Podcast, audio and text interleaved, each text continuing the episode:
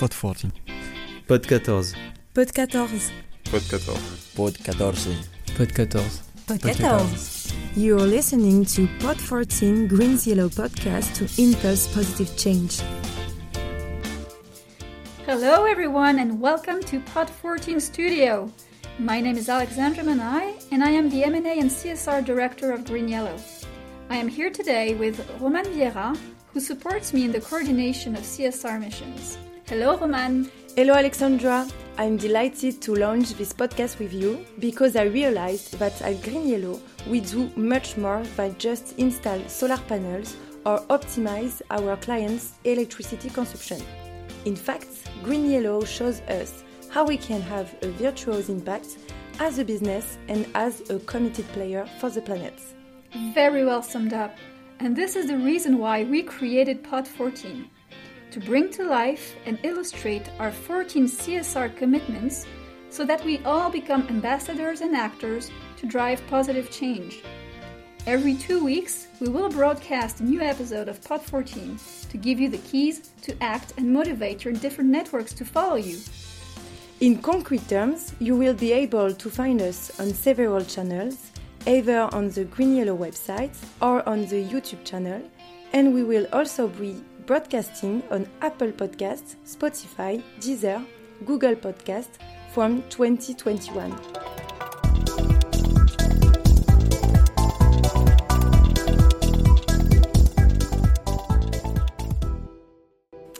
For the first podcast, I will be good to go back to the basics of CSR. What is CSR? CSR means corporate social responsibility. It is a concept that was formally born in the 50s. We see it, for instance, in the book written by the American economist Howard Bowen entitled Social Responsibilities of the Businessman. But in reality, CSR existed even before that. Yes, indeed, I heard Frédéric Tiberghien, founding president of the Observatory of CSR, telling this story. In the 18th century, English consumers boycotted the sugar cane produced in the Caribbean with slaves. CSR was already in the minds of the people. So, yes, and the Brundtland Report, published in 1987 by the World Commission on the Environment, is another example. In the end, what these examples show us is how important it is for a business to listen to all its stakeholders and to work with them jointly to create value. That's what CSR is all about looking at the value created by our business from a different angle, putting ourselves in the shoes of our teams, our subcontractors, but also our customers, our suppliers, our investors, regional and national institutions, and the people we come into contact with on a daily basis. And thanks to these new perspectives, we can then develop our business together and in a sustainable way. It reminds me of the ISO 26000 framework with their guidelines on working relations and conditions, environment, fair practices, consumers, and human rights. Yeah, all roads lead to CSR. The ISO 26000 standard is indeed a good tool one can use to build its CSR policy. But there is also the 17 SDGs, Sustainable Development Goals, that organize in a very concrete way the positive impact of our actions. Fighting against poverty, gender inequality, hunger, the scarcity of resources such as water. And more generally, all the methodologies that analyze the impacts on our stakeholders are good tools to use to craft a CSR policy. So, if I understand correctly, that's what you did last year Besides, why did Green Yellow wait until 2019 to launch its CSR policy? That's a very good question.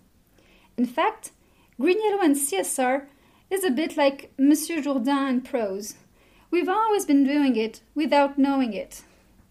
2019 is the first year we welcome two new investors in our capital the private equity funds Tikehau Capital and BPI France whose investment strategy is very much linked to CSR. 2019 is also the first year in which we have actively decided to make Green Yellow known to the world. It seemed normal and logical to us that CSR should serve this momentum and be presented through an organized approach. When you say organized approach, do you mean our CSR reporting and the information gathering campaign that is coming in January? Yes, reporting is one of the very important elements indeed. In a way, it closes the loop, evaluating the commitments of our CSR policy in a quantified and illustrated way. But for our auditors, let's start by presenting our CSR policy.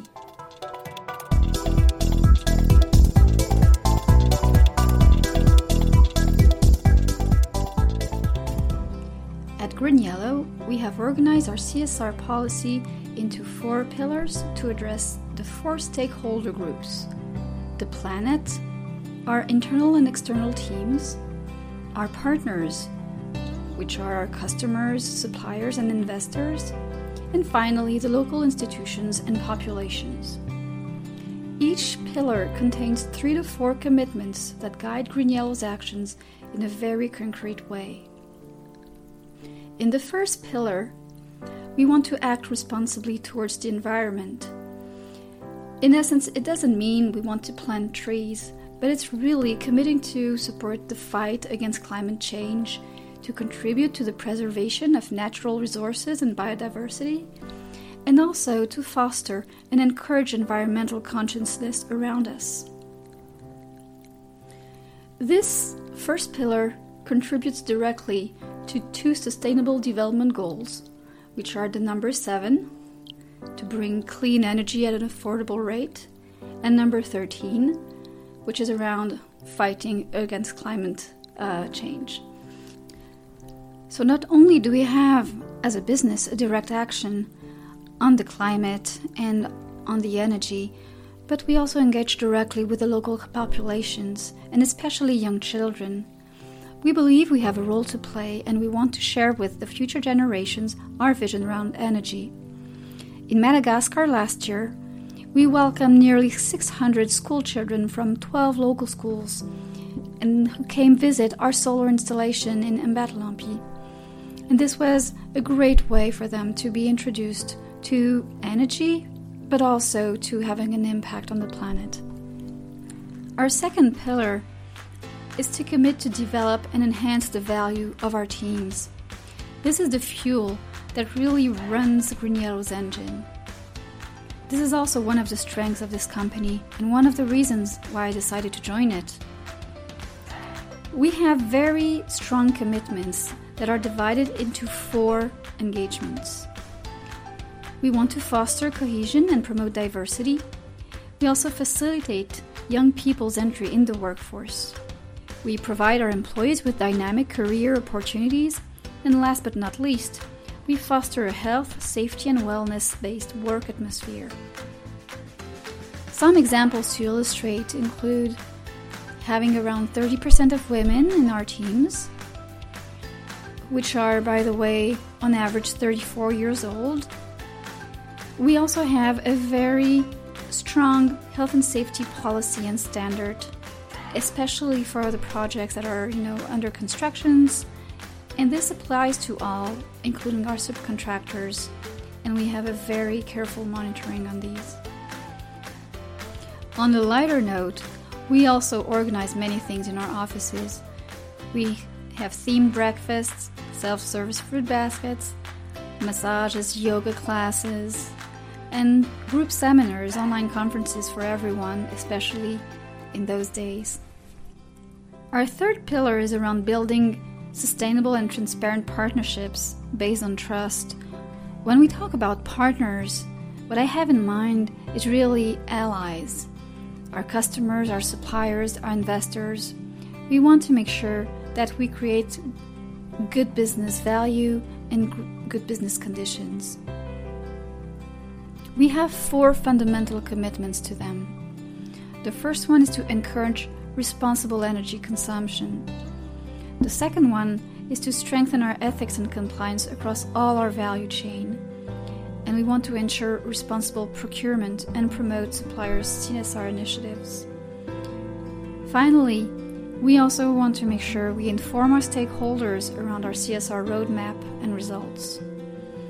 A few examples that we've done last year in Brazil as there are no guarantees of origin like in Europe to prove that the electricity comes from such or such plant, we voluntarily certified our installations with the IREC label to make sure we could provide our customers with this guarantee of transparency.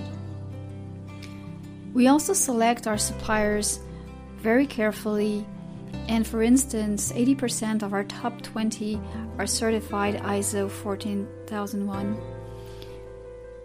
We also want to make sure that internally all our employees are up to date with all the ethical requirements, and especially those that result from the Sapin II law here in France. Our fourth pillar is supporting local populations and institutions. This is a bit like the voice from the heart of GreenYellow. It is geared to bring influence and benefits beyond the economic and carbon benefits that our core business does. We do so by engaging with local and national institutions, by valuing and preserving local culture and heritage, and also by driving local solidarity partnerships. For instance, last year in Morocco, we actively contributed to the energy bill published in December. We also carried out concerted actions in Madagascar around the country's largest solar power plant we invited local farmers to mow the grass under the solar panels to feed their livestock. GreenYellow's teams are also very eager to provide solidarity and donate to people locally where they are. We've donated computers, de Prosperidad Social in Colombia, office furniture for schools in Thailand, clothes in Brazil, school supplies in Madagascar, and this could go on. We have a very rich CSR policy. And to monitor these commitments and ensure their impact, we have set up a detailed reporting with about 100 indicators applicable in all the countries where we operate. We use the Reporting 21 platform to collect and consolidate these elements in January every year. More than 50 employees are directly involved in this campaign, but in truth, they represent the entire organization. The CSR policy is also linked to the governance that we have established. I lead this international network, and we coordinate the CSR roadmap with the members of the GreenYellow Executive Committee.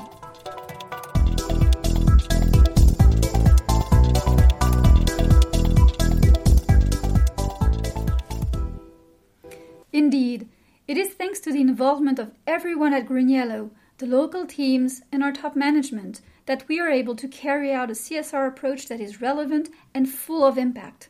So I would like to take the advantage of this podcast to thank all the GreenYellow employees who keep our commitments alive.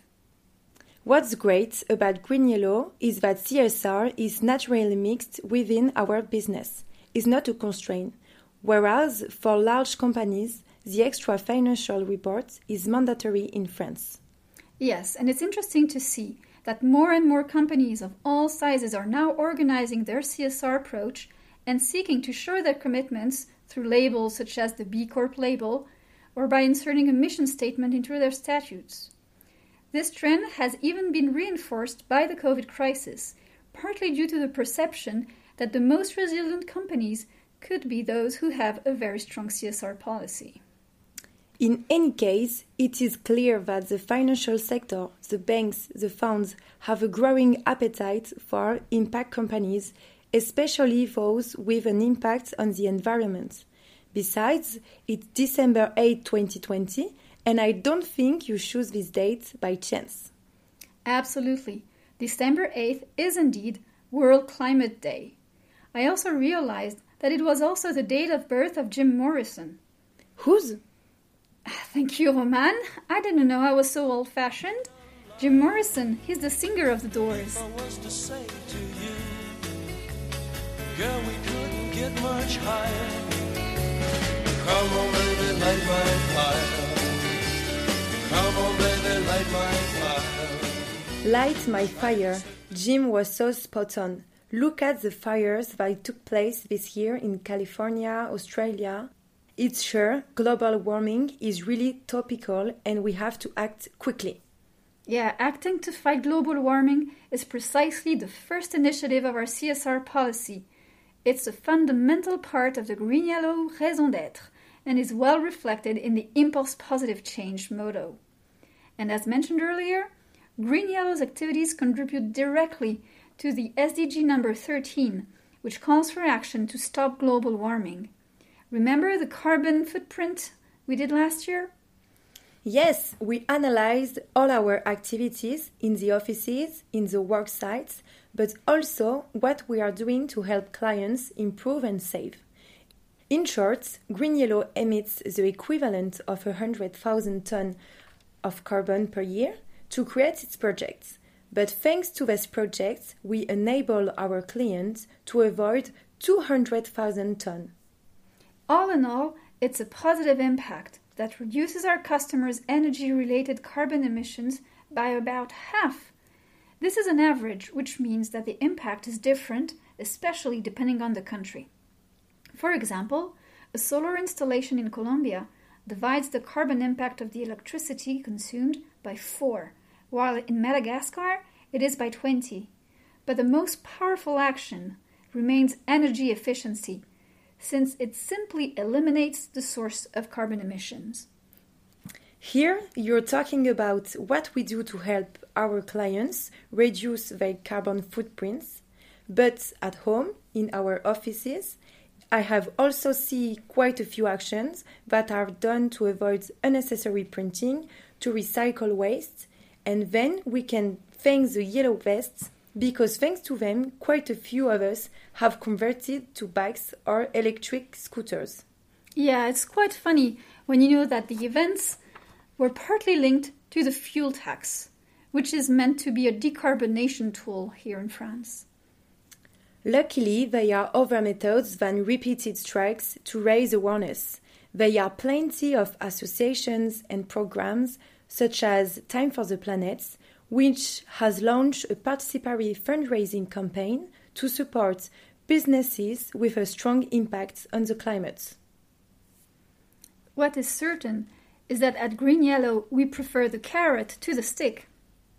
To support our team's awareness of climate issues, we have decided to launch a serious game called the Climate Collage. All employees are invited to register today and in the coming month. But maybe you want to do some teasing about this game. So, the Climate Collage is a collective game about climate change. You can participate if you are a beginner or an expert in climate. But I won't say any more, you have to leave it. You can find us on GreenYellow's website or on GreenYellow's YouTube channel. Thank you for listening to Pod 14 GreenYellow's podcast to impulse positive change.